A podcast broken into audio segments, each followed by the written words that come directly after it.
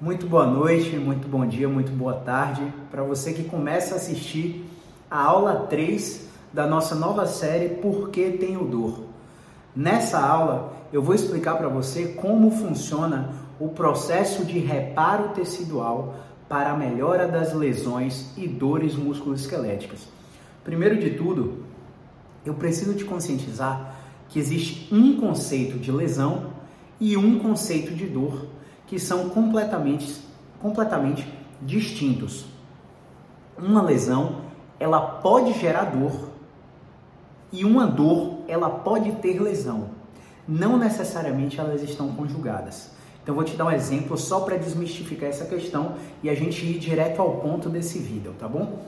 Então vamos supor que você é um jogador de futebol e está na final da Champions League, que é o maior campeonato de futebol do mundo entre clubes. Você tomou uma tesoura, um carrinho de um, de um atleta do time adversário e houve uma ferida abrupta no seu tecido da panturrilha, onde você ficou com a carne exposta, com sangue, bastante sangue, na hora do trauma. O médico do seu clube fez uma proteção esportiva para você continuar no jogo, porque você é uma das principais esperanças de gol e de título do seu clube a importância que o cérebro dá ao contexto que você está inserido faz com que, sim, você tenha lesão, porém você não tem dor, pelo menos naquele momento. Você joga o, o, até o final desse jogo de futebol e você é premiado com um gol no final do jogo e leva seu time ao segundo, terceiro título deste campeonato. Você está naquela euforia da, da do título e lá, um, dois dias depois, você começa a sentir alguma coisa ali no, na panturrilha onde você teve o trauma. Investigam com exame de imagem, não identificam lesão, apenas a ferida aberta pela trava da chuteira é, traumatizada no campo. E você no outro dia tem uma viagem porque você tem um jogo pelo campeonato, sei lá, ucraniano. O, a atenção que o seu cérebro dá faz com que você tenha, não tenha dor, mesmo tendo uma lesão cutânea. Entende? É, então, tudo depende da prioridade que você está dando ao contexto que você vive. Então, vamos dar um outro exemplo. É, você pode ter, por exemplo, uma lesão do ligamento cruzado anterior no seu joelho. Porém, você não é um atleta de alto rendimento, você não é um atleta que está numa atividade esportiva que exige manobras de pivô, de mudança de direção, você não vai operar aquele LCA, vai fazer um fortalecimento muscular, uma fisioterapia musculoesquelética, você vai ficar bem sem a cirurgia. Então, nesse caso, você tem lesão e também não tem dor. Agora, se o contexto desse segundo caso que eu estou te dando, em vez de ser um, um, indivíduo, sei lá, um arquiteto que não faz atividade física de alto, atividade esportiva de alto rendimento, é, Nesse contexto que você é um arquiteto que não faz atividade física de alto rendimento, você não tem dor. Mas se você é um atleta de futebol e precisa voltar para o campo o mais rápido possível, você tem dor porque o seu contexto lhe faz uma autocobrança extrema para você voltar aos gramados. Além da autocobrança, você tem a cobrança externa dos seus familiares, você tem a cobrança externa do clube que você joga, você tem a cobrança externa de sua noiva, de sua namorada, de sua esposa, entende? Então, o contexto interfere brutalmente, ou seja, você pode ter dor sem ter lesão e você pode ter lesão sem ter dor. Vamos dar um exemplo de dor sem lesão?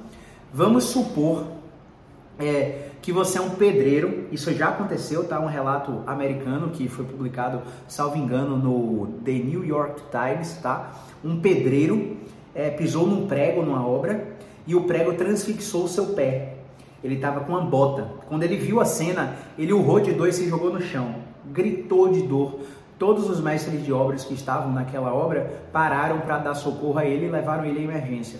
Quando chegou na emergência, a enfermeira começou a cortar a bota com a tesoura e ao cortar a bota, o que, é que aconteceu? O prego ele não tinha transfixado o pé. Sabe o que aconteceu? O prego tinha passado por entre os dedos desse pedreiro. E aí no momento que ele viu que não tinha lesão no tecido, o cérebro dele se desarmou e ele parou de sentir dor. Isso é um exemplo de dor sem lesão.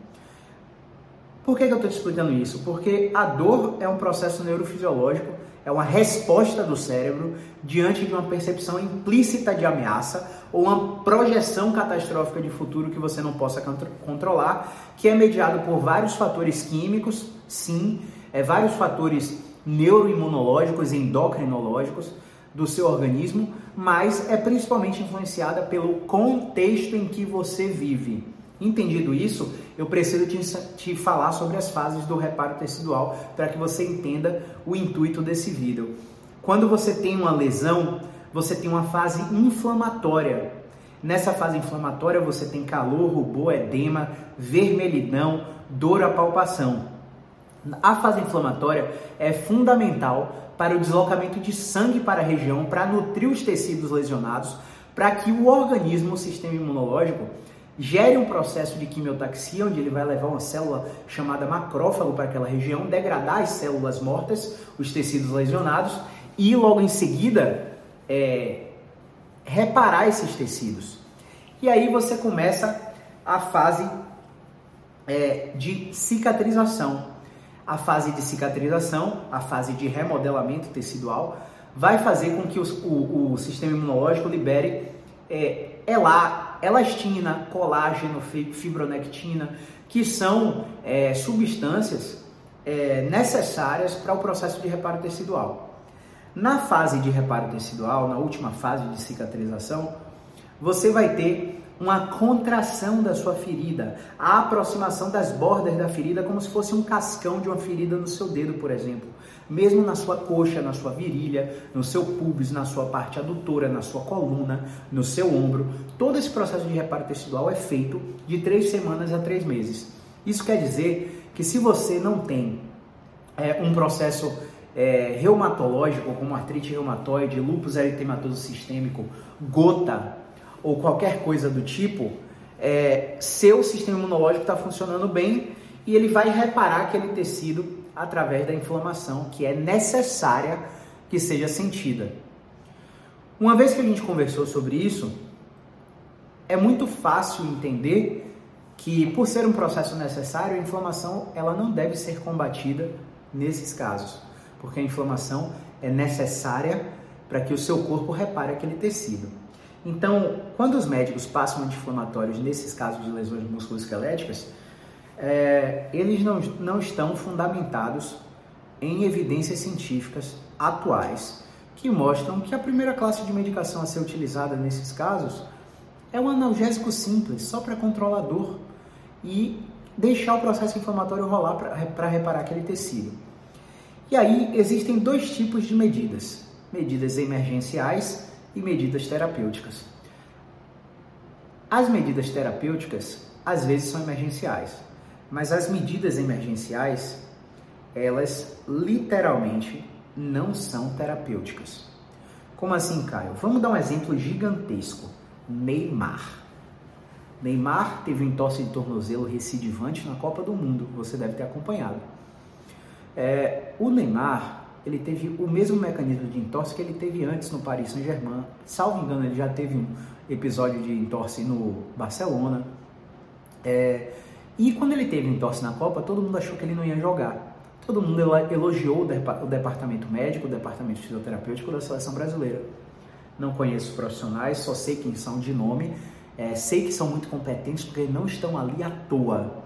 E medidas emergenciais foram tomadas.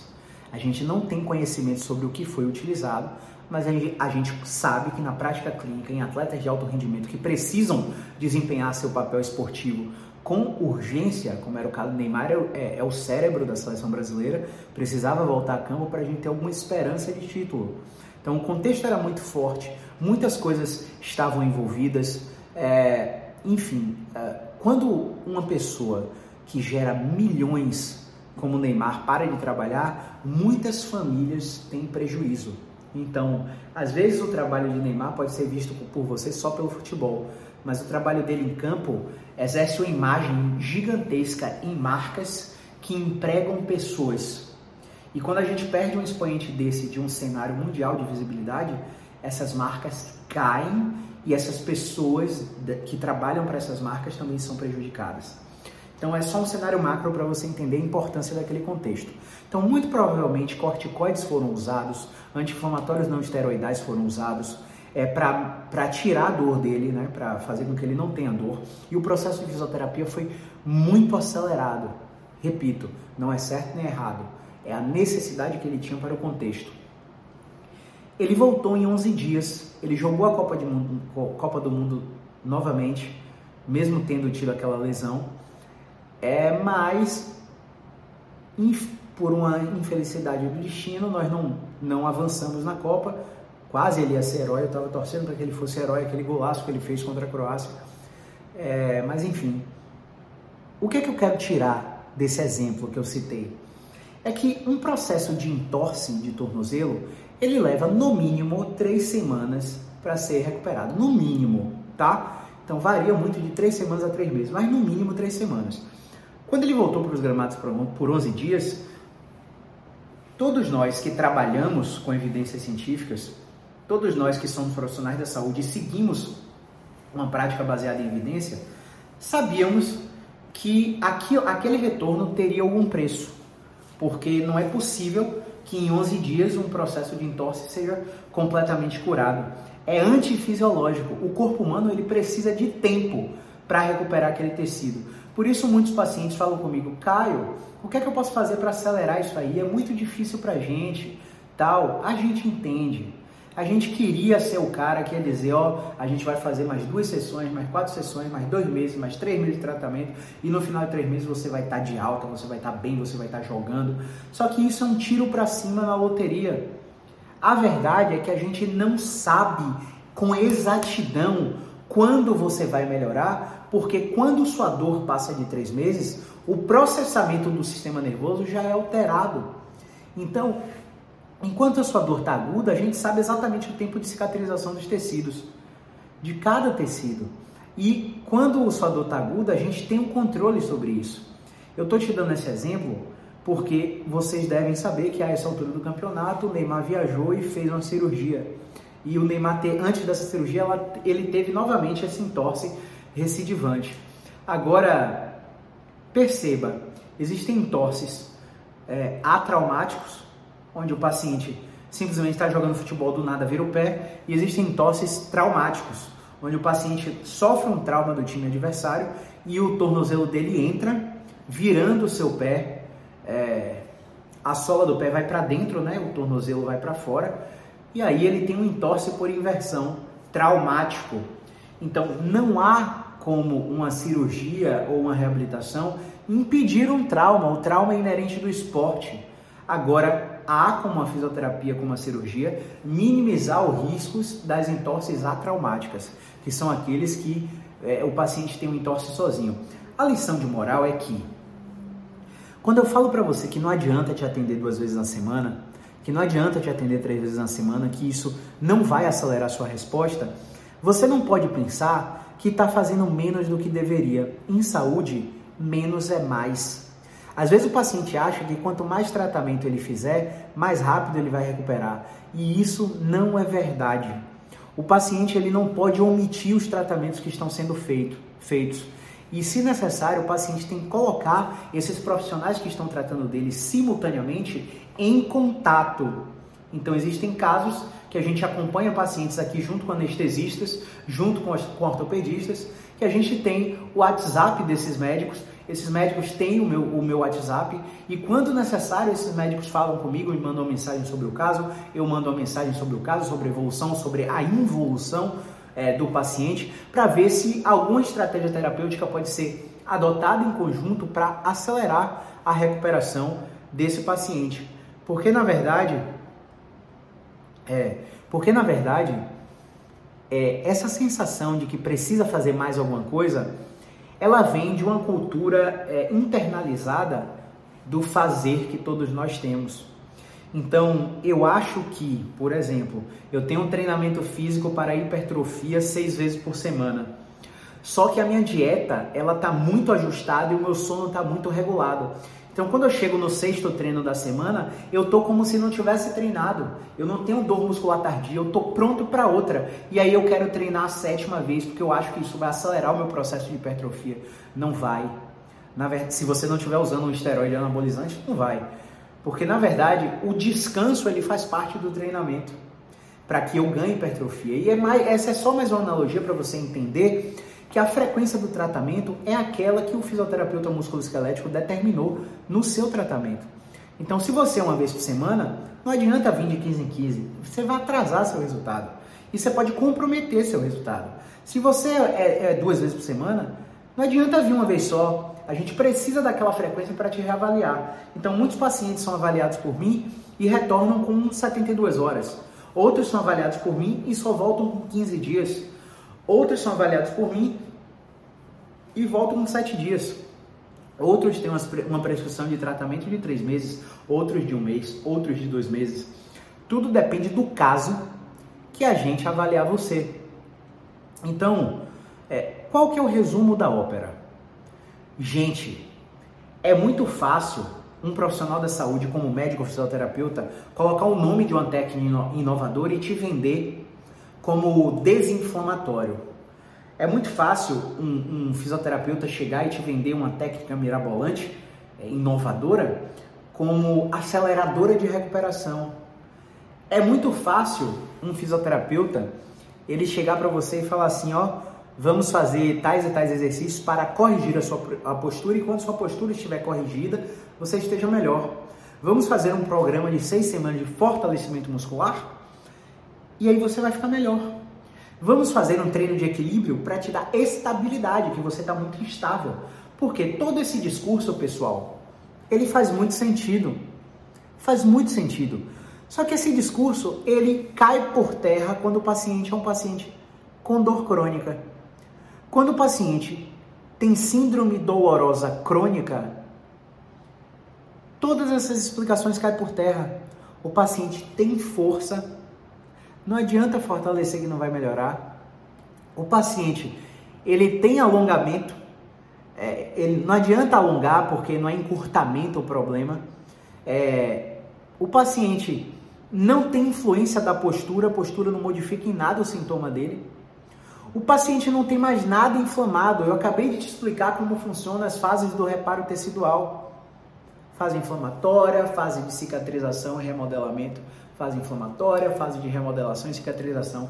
E elas não acontecem tá, de, de tal a tal dia essa fase, de tal a tal dia a outra fase, de tal a tal dia essa fase. Não é assim, pessoal. Todas essas três fases, elas acontecem simultaneamente. A cada dia vai começando uma fase e acelerando outra fase. Mas quem faz isso é o sistema imunológico, é o seu corpo. Não adianta você fazer diversos tratamentos. Por exemplo, pessoal, vocês já ouviram falar sobre a história natural de uma pubalgia? Cara, o paciente joga futebol, desenvolve uma dor no adutor, trata a lesão muscular no adutor, melhora, do nada, desequilíbrio muscular. Como que a gente mensura o desequilíbrio muscular? Se você tiver um dinamômetro isocinético para fazer a proporção de força de um lado para a força do outro, você consegue até inferir algum desequilíbrio. Mas 95% dos profissionais da saúde não tem isso. Para falar em desequilíbrio muscular, aí o paciente desenvolve uma pubalgia e aí fala assim, ó, tô tomando corticoide, corticoide do decadron, diprospan, anti-inflamatório, botando gelo, fazendo repouso, me curei em três meses. Você sabia que se você não fizesse nada em três meses, seu corpo ia reparar aquele tecido e você está aí achando que foi o tratamento? Entende? Quando você ultrapassa a história natural da doença que o paciente tem e o paciente não recuperou com a história natural, aí é que você precisa de uma intervenção. Então, quantas vezes eu já peguei paciente no segundo dia de uma crise lombar e falei para ele que ele não precisava de tratamento, que ele não tinha sinais de gravidade, que ele precisava esperar seis a oito semanas, fazendo tudo que ele dá conta, porque a coluna dele ia se recuperar espontaneamente. Na maioria esmagadora dos casos, cerca de 60 a 80% dos casos, a coluna dos pacientes, o quadril dos pacientes, o joelho dos pacientes se recuperam sem fazer absolutamente nada, apenas seguindo a vida. O resumo da ópera é que você precisa aprender a diferenciar os profissionais da saúde em dois grandes grupos: aqueles que te encorajam e aqueles que te amedrontam. E aí eu tenho muito receio de te falar isso, se você está me assistindo aí e é um profissional da saúde. Porque você pode achar que é só colocar um discurso, um discurso encorajador que você vai ter resultado com o seu paciente. Que o paciente não vai ter medo de se movimentar. Só que não é bem assim. Você precisa ter um arsenal de avaliação e de técnicas fisioterapêuticas para excluir condições graves da sua coluna vertebral, condições graves do seu quadril, condições graves da sua, da sua cervical, condições graves associadas à dor de cabeça, associadas à enxaqueca. Para você ter tranquilidade de não estar lidando com a red flag. De você não estar lidando com a síndrome inflamatória, por, por exemplo, espondilite anquilosante como por exemplo um lúpus eritematoso sistêmico. Quer dizer que isso não tem tratamento? Tem tratamento sim, é com exercício e muito exercício. Exercício de moderada intensidade. Mas quando você não sabe o que você está tratando, você passa insegurança para o paciente. E o paciente ele já está frustrado com tratamentos anteriores. O paciente ele já está desmotivado porque a dor dele já se perpetua por 3, 4, 6, 10, 15 anos. E quando você faz essas explicações sem mudar o desfecho do paciente, o paciente perde a credibilidade em você e vai buscar diversos outros tratamentos. Então, se você é paciente, o recado que eu tenho é que, olha, seu corpo ele tem potencial para se recuperar porque você não tem uma doença reumática, você não tem uma doença grave associada à sua dor. Então, existe a probabilidade muito grande de se recuperar. Sim, já passou de dois meses você sentindo dor, já passou de três meses você sentindo dor, seu problema já é crônico, por mais que ele tenha flutuações na intensidade da dor, ele já é crônico, então você precisa se conscientizar que existem fatores modificáveis no seu estilo de vida. Dentre eles, o sono é o principal, a hidratação é muito importante, a alimentação é muito importante, o controle do estresse é muito importante. E a rotina de exercícios físicos, pelo menos quatro vezes por semana, é muito importante. Entender que nesses casos de dor crônica, onde o reparo tecidual já aconteceu, a alteração está no cérebro, no processamento do cérebro. E, gente, esse, esse processamento do cérebro ele é muito influenciado pelo seu comportamento. Ele é muito influenciado pelos seus pensamentos automáticos. Ele é muito, ele é muito influenciado é, por todo o seu estilo de vida. Ele é influenciado pela sua família, por exemplo, pela sua esposa, pelo seu marido, pelo contexto do seu trabalho.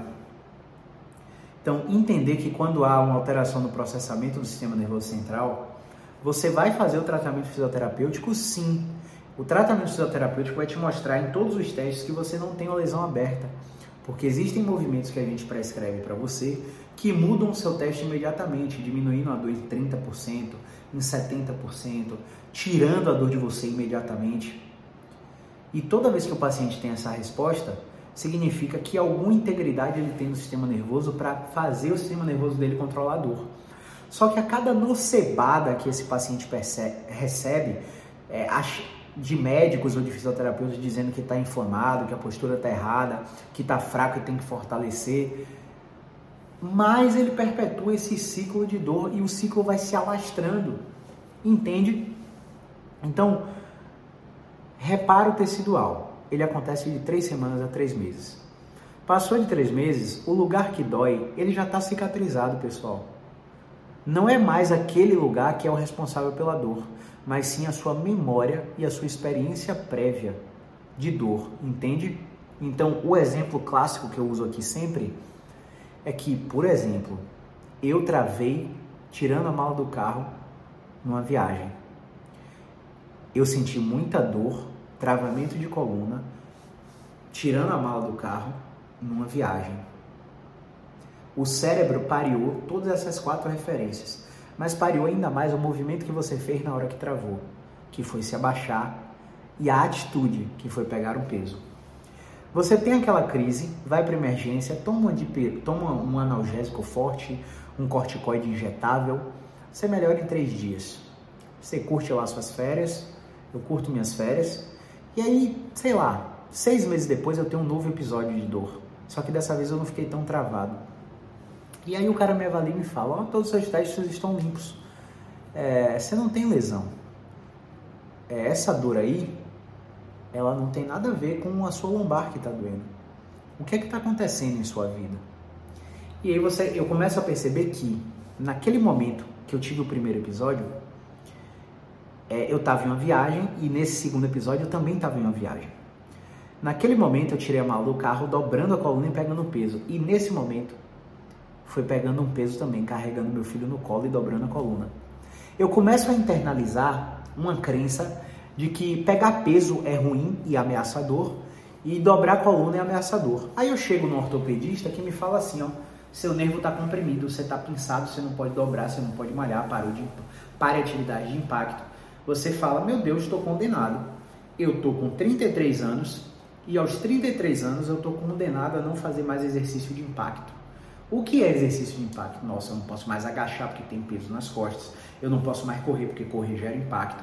E eu começo a limitar minhas atividades do dia a dia, e isso você não percebe, mas gera um isolamento social, porque você tinha interação com o seu grupo de corrida, com os colegas da sua musculação, você tinha interação nas atividades do trabalho que você pegava peso, e você começa a perceber que o meio está começando a mudar, e isso está te gerando ansiedade. E essa ansiedade está perpetuando sua dor. Só que o reparo tecidual já aconteceu.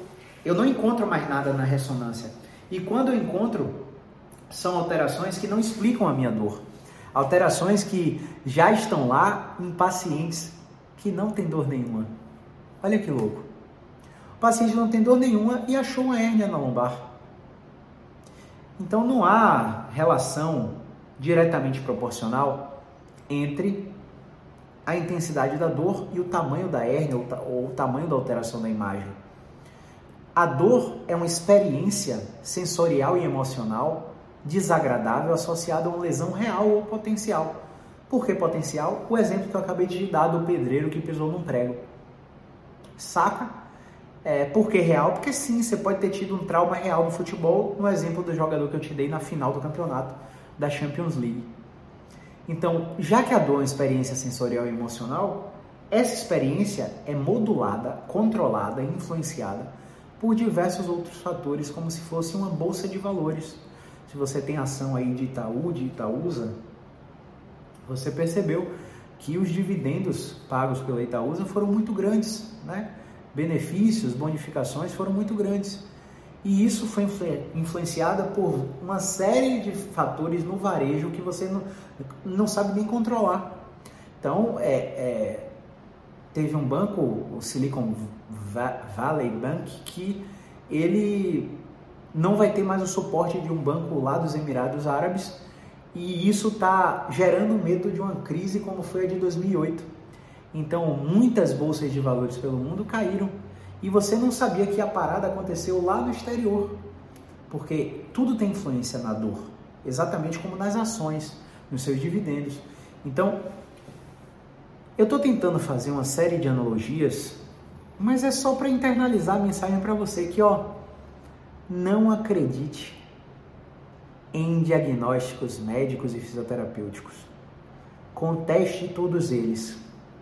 Tenha uma segunda, uma terceira, uma quarta, uma quinta opinião se necessário.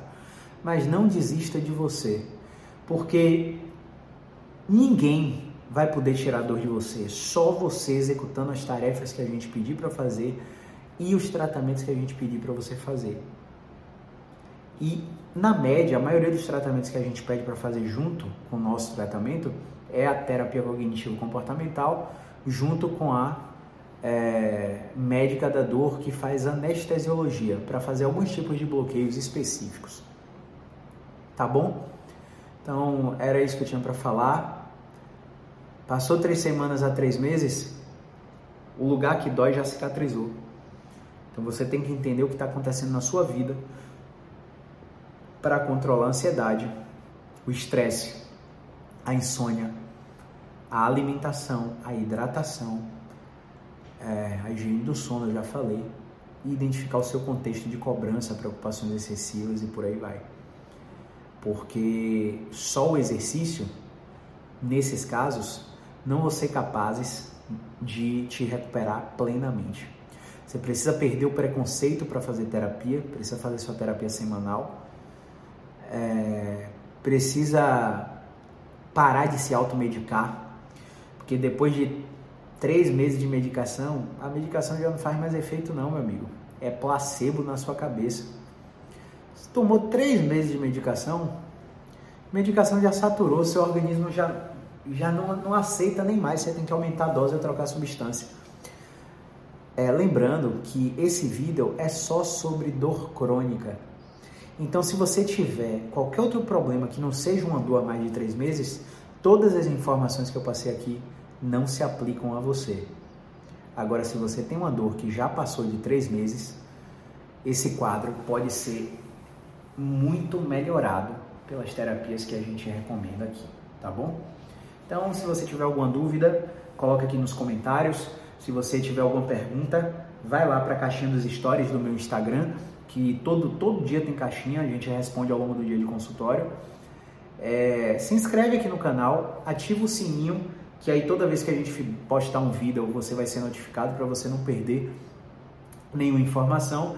E é, eu acho que uma, uma atitude simples de encaminhar esse vídeo pode salvar um vizinho, um amigo, um familiar seu de uma possível cirurgia desnecessária. Então clica no compartilhar, manda para o seu grupo, seus grupos de WhatsApp, nos seus status do WhatsApp, nos seus status do, do Instagram. Quem sabe assim juntos a gente consegue levar essa mensagem a um número cada vez maior de pessoas, beleza? Um grande abraço, movimento é vida.